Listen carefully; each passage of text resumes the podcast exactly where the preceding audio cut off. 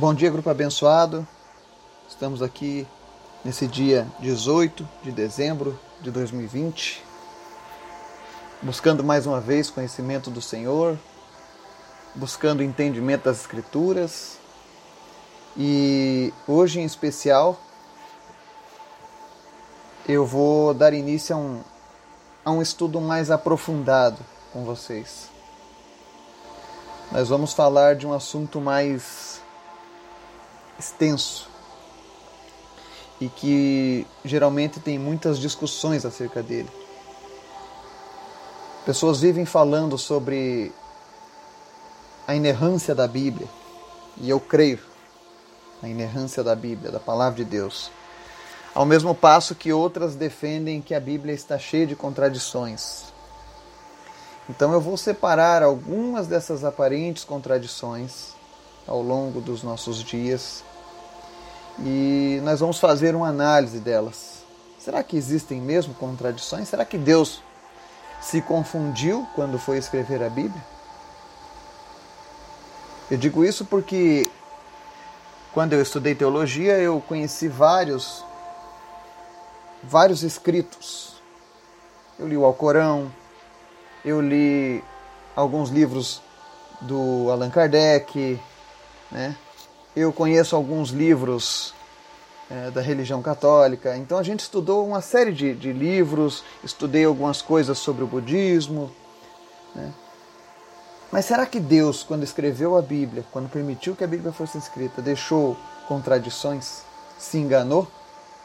O Deus Criador de, dos céus, do universo, que nos formou, o ser mais inteligente do mundo, será que ele cometeria um erro desses? Bom, nós vamos começar hoje fazendo o primeiro estudo. Eu tenho certeza que isso vai enriquecer o teu conhecimento bíblico, vai te deixar mais preparado para defender a palavra de Deus, porque como filhos e filhas de Deus, nós temos essa missão de levar a mensagem de Deus adiante. E muitas vezes, para a gente levar essa mensagem, nós vamos precisar defender a nossa fé, aquilo em que nós acreditamos. Então eu quero ajudar você a se equipar espiritualmente para que você maneje bem a palavra de Deus. Então vou compartilhar um pouco do que eu adquiri nos meus anos de estudo com a Bíblia. E faço isso com a maior alegria no coração. Porque para mim tem sido uma honra compartilhar a palavra de Deus com vocês. Vocês que têm nos acompanhado, vocês que têm nos seguido, vocês são um verdadeiro presente de Deus na minha vida. Então faço isso sempre com muita alegria no coração, porque vejo que em cada um de vocês o Senhor fará grandes coisas. Cada um de vocês que tem perseverado, que tem se dedicado a Deus nesses dias, eu tenho certeza que você vai transformar o mundo ao seu redor. Que você vai ver milagres, que você vai ver o impossível acontecer. Amém? Antes da gente ir para o nosso estudo, eu quero te convidar para o nosso momento de oração, tá? Obrigado, Pai, por essa manhã. Obrigado, Deus, porque até aqui o Senhor tem nos ajudado, Tu tem nos cuidado. Tua palavra tem nos alimentado, Teu Espírito tem nos sustentado. Obrigado, Jesus. Tu tens sido maravilhoso todos os dias. Tu tem ouvido o nosso clamor, Pai. Em primeiro lugar, Senhor, eu quero te apresentar nessa manhã todos os nossos ouvintes, todos aqueles que fazem parte do nosso grupo. Eu peço que o Teu Espírito Santo venha agora sobre eles e comece a suprir cada uma das suas necessidades. O Senhor conhece o coração de cada um, o Senhor sabe a necessidade de cada um. Então eu te peço, meu Deus, seja conforme o coração dessa pessoa. Entra com a tua provisão na vida dela, Pai no nome de Jesus. Te apresento em especial também, Deus, a vida do Rafael, que teve complicações, onde os médicos deram um diagnóstico negativo. Mas, todavia, nós temos confiado no Senhor, Pai. Nós temos clamado a Ti noite e dia pela vida do Rafael, pelo melhor para a vida dele. E nós continuamos crendo, Senhor, que a última palavra é a palavra que vem do Senhor. Não existe morte cerebral, não existe falecimento, não existe problema que o Senhor não possa resolver. Nós te apresentamos agora, Senhor, a vida do Rafael e oramos em nome de Jesus, Deus, para que o Senhor reverta esse quadro negativo, que quando tirarem ele da sedação, ele comece a reagir. Em nome de Jesus, Pai. Eu oro para que todo aquele sangue que está alojado no cérebro dele comece a ser drenado pelo seu organismo agora em nome de Jesus. E de uma maneira sobrenatural, meu Deus, todo o inchaço, tudo aquilo que tem atrapalhado a saúde dele, em nome de Jesus, desapareça. Senhor, traz de volta o Rafael para o seio da sua família, Pai. Tu tens sustentado a vida dele até aqui, tu tens conseguido, Deus, aquilo que era impossível aos olhos deles, o Senhor conseguiu fazer até aqui, Pai. E nós cremos que o Senhor fará o que é melhor, Pai. Mas o nosso desejo é que ele viva, Deus, viva no meio de sua família novamente. Então nós te pedimos em nome de Jesus. Traz o Rafa de volta. Comecem a haver estímulos e ele começa a responder a estes estímulos, Pai. Que em nome de Jesus, o teu fôlego de vida, Deus, esteja sobre a vida dele nesse momento, Pai. Também te apresento a família dele. Que eles não venham desfalecer na fé, mas que eles venham compreender os desígnios do Senhor na vida deles, Pai. Em nome de Jesus, alcança essa família, Deus, alcança a vida do Rafa e traz ele de volta, Pai. É o que nós oramos e pedimos no nome de Jesus. Nós também estamos agradecidos, Deus, pelos livramentos, pelas curas, pela recuperação daqueles que se acidentaram. Obrigado, Jesus. É o teu poder, é o teu espírito que tem nos ajudado. Continua nos abençoando, Senhor. Continua inspirando a nossa fé. Nos ensina, Deus, a usar a nossa fé no meio de, de dias tão difíceis, onde as pessoas têm vivido com medo, Pai nos ensina, Deus, a não titubearmos na fé, mas que nós venhamos a inspirar outras pessoas a terem coragem, a confiarem mais no Senhor, a enxergarem, a Deus, o mundo com os teus olhos, ó Pai. Ainda que o mundo esteja desabando para muitos, o Senhor tem promessas de um grande derramamento do Teu Espírito Santo sobre a vida daqueles que te buscam, Pai. E nós queremos isso, Pai. Nós queremos os Teus milagres, nós queremos, ó Deus, a Tua presença. Nós queremos andar de mãos dadas contigo, Deus.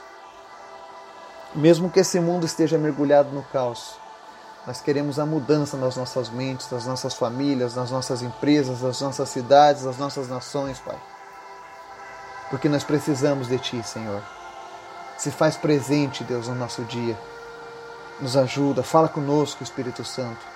Se nós estivermos fazendo alguma coisa que te desagrada, fala conosco, Espírito Santo, mas não permita que venhamos a nos afastar de Ti. Obrigado, Pai. E fala conosco através da Tua palavra, em nome de Jesus. Amém e amém.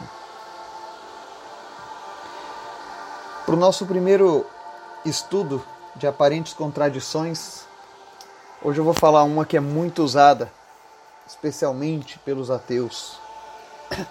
Eles adoram citar Mateus 1 e Lucas 3, dizendo: Olha, tá vendo? A Bíblia tem contradição. Um livro está dizendo uma coisa, o outro está dizendo outra diferente. Então nós vamos ler aqui Mateus 1, que diz assim: Livro da geração de Jesus Cristo, filho de Davi, filho de Abraão. Abraão gerou a Isaac, Isaac gerou a Jacó. Jacó gerou a Judá e a seus irmãos. Cada irmão representa uma das doze tribos de Israel, dentre elas Judá e Levi, e desta última Moisés é descendente. Judá gerou de Tamar a Pérez e a Zara. Pérez gerou a Esron, Esron gerou a Arão. Arão gerou a Minadab, e Aminadab gerou a Nasson. Nasson gerou a Salmão. Salmão gerou de Raabe a Boaz. Boaz gerou de Ruth a Obed. Obed gerou a Jessé. Jessé gerou ao rei Davi. Davi gerou a Salomão, daquela que fora mulher de Urias. Salomão gerou a Roboão. Roboão gerou a Abias. Abias gerou a Asa. Asa gerou a Josafá, Josafá gerou a Jorão, Jorão gerou a Uzias, Uzias gerou a Jotão, Jotão gerou a Acás, Acás gerou a Ezequias, Ezequias gerou a Manassés, Manassés gerou a Amon, Amon gerou a Josias, e Josias gerou a Jeconias e seus irmãos no tempo do exílio em Babilônia. Depois do exílio em Babilônia, Jeconias gerou a Salatiel, Salatiel gerou a Zorobabel. Zorobabel gerou a Abiúde, Abiúde gerou a Eliakim, Eliakim gerou a Azor. Azor gerou a Sadoc, Sadoc gerou a Aquim, Aquim gerou a Eliúde. Eliúde gerou a Eleazar, Eleazar gerou a Matã, Matã gerou a Jacó, e Jacó gerou a José, esposo de Maria, da qual nasceu Jesus, que se chama Cristo. Assim, todas as gerações, desde Abraão até Davi, são 14 gerações. Também desde Davi até o exílio em Babilônia, 14 gerações. E desde o exílio em Babilônia até o Cristo, 14 gerações. Amém? Então esse é o primeiro texto. Depois eu sugiro que, se você quiser, leia com mais calma. Segunda vez, Lucas 3, 23 e 28 diz assim: Ora, o mesmo Jesus, ao começar o seu ministério, tinha cerca de 30 anos, sendo filho, como se julgava, de José, filho de Eli, filho de Matã, filho de Levi, filho de Melqui, filho de Janai, filho de José, filho de Matatias, filho de Amós, filho de Naum, filho de Esli, filho de Nagai, filho de Maate, filho de Matatias, filho de Semel, filho de José, filho de Jodá, filho de Joanã, filho de Rezá, filho de Zorobabel, filho de Salatiel, filho de Neri, filho de Melqui, filho de Adi, filho de Cozã, filho de Eumadã, filho de Er, filho de Josué, filho de Eliezer, filho de Jorim, filho de Matã, filho de Levi, filho de Simeão, filho de Judá, filho de José, filho de Jonã, filho de Eliaquim, filho de Meleá, filho de Mená, filho de Matatá, filho de Natã, filho de Davi, filho de Jessé, filho de Obed, filho de Boaz, filho de Salá, filho de Nasson, filho de Aminadab, filho de Admin, filho de Arni, filho de Esron, filho de Fares, filho de Judá, filho de Jacó, filho de Isaac, filho de Abraão, filho de Terá, filho de Nacor, filho de Serug, filho de Regaú, filho de Faleque, filho de Eber, filho de Salá, filho de Cainã, filho de Arfaxade, filho de Sem, filho de Noé, filho de Lameque, filho de Matusalém, filho de Enoque, filho de Jarete, filho de Maleleel, filho de Cainã, filho de Enos, filho de Sete, filho de Adão, filho de Deus. Lucas 3, 23 ao 28. À primeira vista você pode estar dizendo assim que não há nenhuma vantagem, que não existe uma mensagem que possa ser tirado dessas genealogias, né? Mas a verdade é que as genealogias elas servem para mostrar que Jesus foi um personagem real na história. Inclusive tem um relato preciso de todas as gerações anteriores a Jesus da sua família. Quantas famílias conseguem manter esse registro? Porque aqui nós estamos falando do Jesus histórico. E há uma diferença gritante entre Mateus e Lucas, porque Lucas, se vocês analisarem, os evangelhos eles foram escritos cada um com um propósito de, de alcançar um, um, um tipo específico de pessoa. Por exemplo, Mateus escreveu o seu evangelho visando os judeus, para que quando os judeus lessem o livro de Mateus, eles entendessem: olha, esse aqui é o Messias que nós estávamos esperando. Então ele é um livro pautado para a língua dos judeus. Eles compreendem as gerações, eles compreendem as profecias, tá? Já o livro de Lucas, Lucas era um cientista, ele era um médico. Então ele era muito preciso na sua escrita, detalhista. Ele relata sobre dados históricos, fontes históricas, ele relata reinos. Porque quando Lucas foi inspirado a escrever, ele queria deixar algo preparado para os acadêmicos, para os eruditos, para os doutores. Então ele usa uma riqueza de detalhes impressionante. Mas quando você faz a leitura dessas duas genealogias, tá, você fala, você nota que ambas estão falando de José, Jesus, filho de José. Não é verdade? Você começa todas falando de José. Mas você nota que se você prestar bastante atenção, vai ter diferenças em alguns nomes nessas genealogias.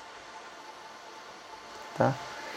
E uma explicação provável para essas diferenças, provável não, a correta, é que a de Mateus elas seguem a linhagem de José, o pai jurídico de Jesus, né, o pai adotivo, ao passo que o Evangelho de Lucas relata a filiação de Maria, o parentesco sanguíneo de Jesus. Embora fosse incomum seguir a genealogia pelo lado materno, o nascimento virginal também era um fato incomum. Quanto à instabilidade encontrada entre as análises de genealogias bíblicas, um dos fatores mais comuns para isso é o encurtamento, ou seja, a omissão de alguns nomes da lista. Nomes com menos importância são omitidos a fim de relacionar um indivíduo a um antepassado de destaque. Também vale a gente ressaltar que gerou, o termo gerou que aparece na genealogia de Mateus é usado no sentido de foi antepassado de.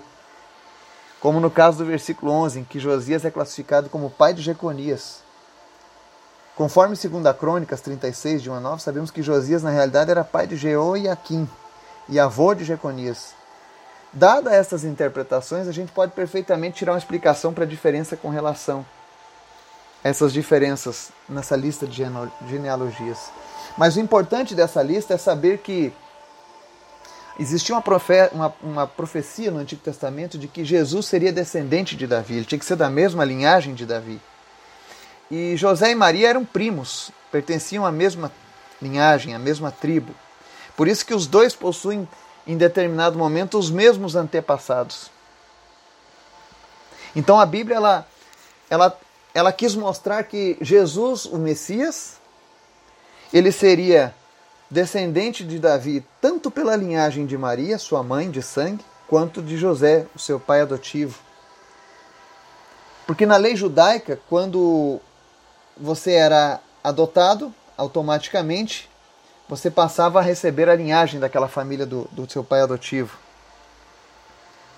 Outro fator interessante é que no costume judaico a mulher, por exemplo, ela não tinha, apesar de termos livros da Bíblia de mulheres como Esther, como Ruth, não era comum você usar o nome da mulher como, como uma base no registro genealógico. Então se tomava emprestado o nome do marido. Tá? Mas era a linhagem de Maria. Ela, porém, tinha que usar o nome do marido como referência. Porque o, o homem tinha esse papel forte na sociedade. Tá? Então não existe nenhuma contradição nesse texto. O que existe, na verdade, é especulação infundada. Por isso que é bom nós conhecermos a palavra de Deus, estudarmos a palavra de Deus, a palavra de Deus ela não erra, ela não falha, ela não mente. Pelo contrário, ela é fiel. E ela se explica por ela mesma. A questão está no nosso, na nossa forma de olhar as Escrituras. Talvez você nunca tenha reparado nisso. Talvez você já tenha ouvido sobre isso, eu não sei. O que eu sei é que nessa manhã, quando eu acordei, eu senti o Espírito Santo de Deus falando fortemente ao meu coração Fale sobre genealogia. Fale sobre essa contradição. Eu não sei para quem está sendo destinado de fato essa, essa dúvida, mas alguém tinha essa dúvida. Se foi alguém dessa, dessas pessoas que estão no grupo, por favor, deixa o seu, o seu nome ali, deixa, deixa o seu testemunho. Tá? Mas Deus dirigiu que fosse esse estudo nesse dia. Alguém tinha essa dúvida, ou alguém foi perguntado acerca disso, não sei. Mas Deus sabe de todas as coisas. Mas o importante é que você tendo esse conhecimento, você fortalece a sua defesa da fé. Então, se um dia te perguntarem acerca dessas genealogias, ah, olha, tem contradição, eu tenho certeza que você vai estar apto a dizer, olha, não há contradição alguma. E isso alegra o meu coração. A palavra diz que nós devemos prosseguir em conhecer a Deus. A Bíblia diz que tinha um povo, os bereanos, que examinavam as, as Escrituras constantemente. Mas eu quero encerrar o estudo de hoje deixando 2 Timóteo 3, que ele vai deixar uma palavra que diz o seguinte: Quanto a você, porém, permaneça nas coisas que aprendeu e das quais tem convicção, pois você sabe de quem o aprendeu. Porque desde criança você conhece as sagradas letras, que são capazes de torná-lo sábio para a salvação mediante a fé em Cristo Jesus. Aí ele segue. Toda a Escritura é inspirada por Deus e útil para o ensino, para a repreensão, para a correção e para a instrução na justiça, para que o homem de Deus seja apto e plenamente preparado para toda a boa obra. Amém? Então toda a Escritura é inspirada por Deus e toda ela é útil mesmo que você pense assim, não, é, é, é, genealogia não é útil, é útil para nos ensinar, para olhar a história. E o que é mais lindo de tudo isso na Bíblia é que até mesmo na genealogia de Jesus, Deus não esconde aqueles que foram péssimos exemplos de vida com Deus. Ele não faz acepção e coloca só o que é bonitinho, não. Ele coloca alguns nomes ali que foram terríveis. Porque Deus é justo. E Deus está mostrando que não é a linhagem sanguínea o mais importante. Olha que interessante isso. Não é a linhagem sanguínea que fez de Jesus Jesus, mas o Espírito Santo de Deus, mas o seu chamado, a sua dedicação e a sua obediência. Você nota que mesmo pessoas da linhagem dele falharam na sua caminhada com Deus, porque não tem a ver com sangue, o fato de eu ser um filho de cristão não vai me tornar um cristão. O que vai me tornar um cristão é aceitar a Jesus como meu único e suficiente Salvador. E a única maneira da gente conseguir aceitar essa salvação em Cristo é estudando a palavra dele, é estudando a palavra de Deus. Amém? Que você possa ter um dia abençoado, que isso venha enriquecer o teu conhecimento, que isso venha te ajudar na caminhada da fé e nos próximos dias nós vamos estar trazendo outros estudos com outras aparentes contradições. E eu quero ensinar você a enxergar a Bíblia, a manusear a Bíblia e assim crescer ainda mais na presença de Deus. Amém? Que Deus te abençoe e te dê um dia na sua presença. Amém.